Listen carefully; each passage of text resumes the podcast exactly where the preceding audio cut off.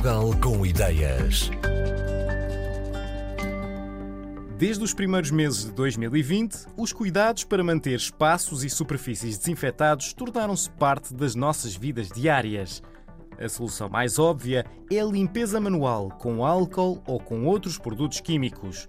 No entanto, é uma solução limitada e falível quando é preciso limpar muitas superfícies com muitos detalhes. Usando conhecimentos que já tinham na área da radiação ultravioleta, as empresas Castros e Glow, ligadas à iluminação, uniram esforços com o CENTI, Centro de Nanotecnologia e Materiais Técnicos Funcionais e Inteligentes, para juntos desenvolverem um aparelho que pudesse desinfetar espaços e superfícies com toda a eficácia. Depois de oito intensos meses de trabalho, o resultado foi o UV Tizer, aquilo que Paulo Mendes, responsável pela área de pesquisa e desenvolvimento de Glow, definiu como sendo um Rolls-Royce de desinfecção. O V-Tizer foi um equipamento que foi concebido para fazer combate ao vírus SARS-CoV-2 em específico, fazendo a sua inativação.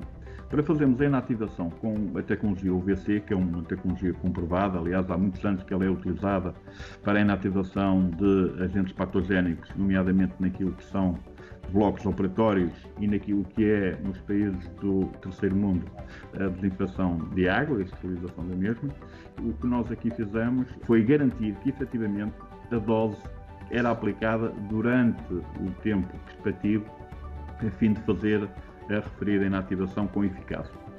O nosso aparelho ele é um paralelepípedo com cerca de 1,70m de altura, é composto por quatro braços que são articulados, cada um dos braços é independente, permitem rotação a 360 graus e também permitem elevação de cerca de 1 metro, 1 metro e 20, o que permite que os braços sejam posicionados por cima das mesas, dos tampos, dos móveis, por baixo das cadeiras e eliminando também aquilo que possam ser as sombras, não é? E portanto esta necessidade de termos os braços completamente articulados possam chegar muito próximo da superfície é fundamental para a sua inativação. Cada um dos braços está sensorizado e, portanto, ele, em função da distância a que está à superfície, controla a dose necessária e o tempo necessário para poder fazer a inativação dos vidros. Este equipamento está ladeado com lâmpadas verticais, com fontes de radiação, que também emitem nas quatro arestas, garantindo que efetivamente conseguimos fazer uma cobertura para uma profundidade em campo aberto de cerca de 10 metros. No total conseguimos garantir aqui uma área aproximada de 300 metros quadrados para uma desinfecção que ronda aproximadamente os 10 minutos nesta área.